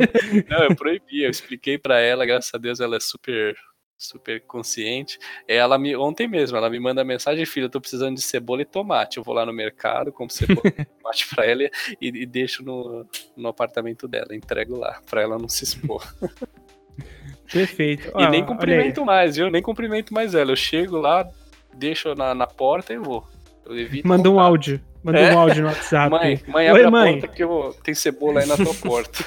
aí deixa a cebola, manda outro áudio. Tchau, mãe. Bom, obrigado a todos aqui da nossa mesa, nossa mesa de quarentena. E, Lauro, mais uma vez, muito obrigado, cara, por responder todas as perguntas, por é, gravar. A, a, ideia era que o, a gravação fosse de cerca de uma hora. acredito que a gente já tá quase duas pós gravando. E de verdade. Xadrez verbal. É, tá parecendo um xadrez verbal aqui, pô. Programas que os caras têm de quatro horas de podcast. Mano. Mas de qualquer forma, muito obrigado também ao xadrez verbal, que é um conteúdo incrível. E eu vou deixar uma recomendação. É, se você também tiver alguma recomendação também, Laura, eu acho interessante. Eu vou recomendar o, o canal do. As redes sociais do, do Atila Marino, que é um, é, é um pesquisador e ele tem trazido informações atualizadas o tempo todo sobre é, o coronavírus, sempre com muita lucidez, sempre com muita, é, muita informação embasada, então é, são informações confiáveis. E você pode seguir, ele, ele tem feito vídeos e publicado no Instagram muito interessantes sobre, arroba oatila, é, vou deixar o link aqui na descrição, e o Lauro também deixou algumas, algumas recomendações, né, Lauro, de, de fonte de informação. Isso, vou deixar uns links legais, legais. Tem um que é em inglês do Washington Post. Ele, ele mostra através de gráficos, não sei se vocês já tiveram acesso, como que são animações, as bolinhas, como que funciona a disseminação do vírus nos casos quando está isolado, ah, quando vi, não está isolado. Vi. Muito legal. Quem não viu, vale a pena, porque aquilo ali retrata todas as medidas que a gente está tentando tomar, né? E, eu, eu, só tenho a agradecer o convite de vocês. Espero que os ouvintes aí eles possam usufruir de ter alguma informação nova, eles possam é, ter eles tenham gostado né, do que eu falei, procurei trazer só o que tem de, mais, de, de científico. Eu, claro que eu não sou o dono da verdade, e se eu cometi alguma gafe, depois a gente se retrata, a gente corrige, mas é, o que a gente tem aí é, é praticamente o que tem de mais atual a respeito do assunto. Perfeito. Ah, Vitão e Antônio, muito obrigado, viu, gente? Mais um programa aqui estarem com a gente. Obrigado mesmo, viu? Que isso.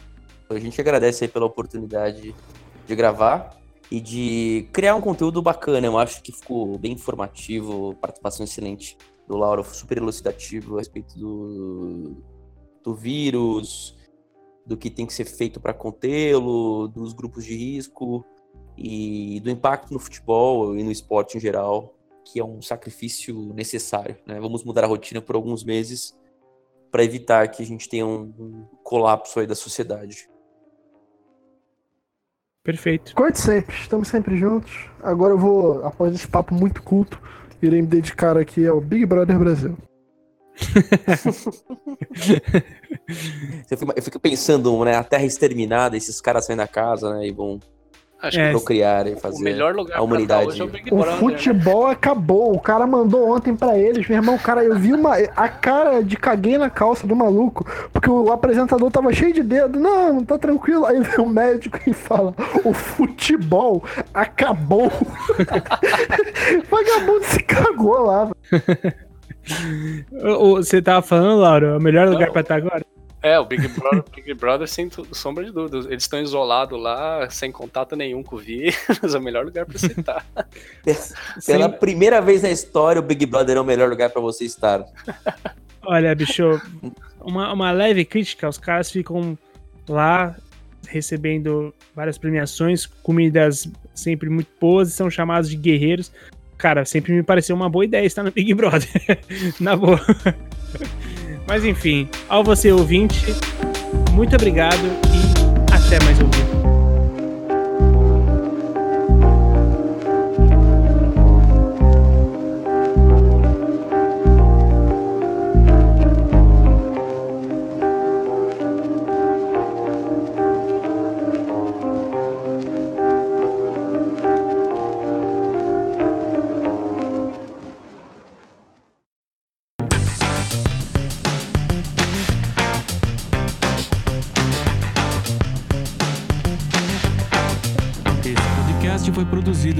THE 360.